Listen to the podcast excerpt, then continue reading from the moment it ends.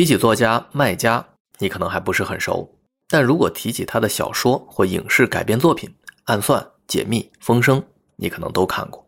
其中小说《暗算》还获得了第七届茅盾文学奖。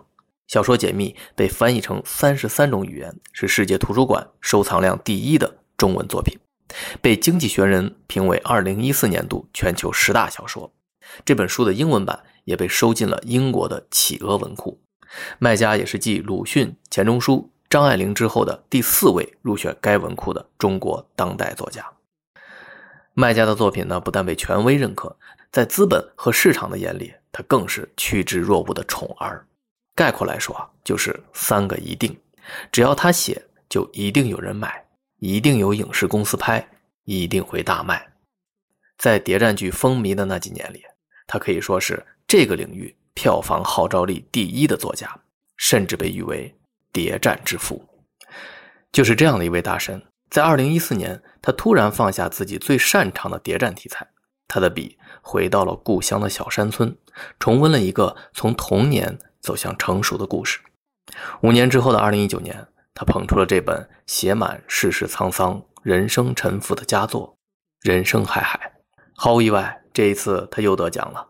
这本书一面世，当年就获得了豆瓣二零一九年度中国文学小说类 TOP ONE、南方文学盛典年度杰出作家、第四届施耐庵文学奖等各项殊荣。销量呢，也是长期占据着排行榜的前列。卸下了谍战光环的卖家，也通过这部作品证明了一个新的自我。从今天开始，我就给大家解读这本《人生海海》。书中的主角呢，是一个非常具有争议性的人物。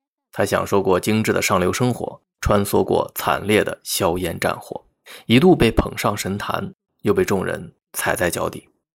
命运在他身上肆意地开着玩笑，仿佛顽皮又凶猛的海浪，欢愉有时。怒容常驻，得势时他被人尊称为上校，落魄时他被人唾弃成太监。人们的口水啊，就像追着这海浪一样，如影随形，从不缺席。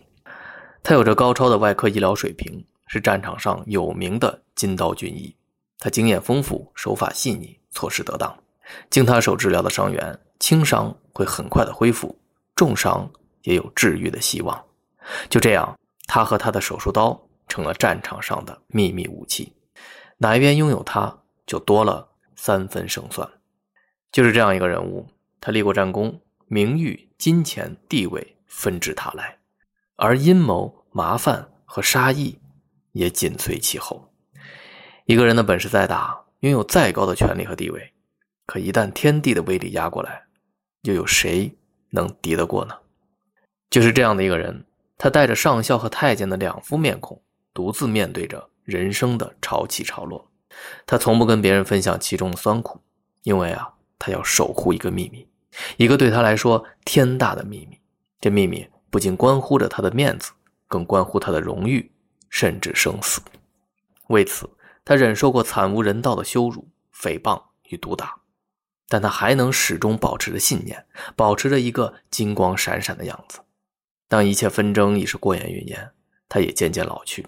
但令人意外的是，经历过无数风浪的他，面容却仿佛又回到了孩童般的纯真，好像从未被伤害过一样。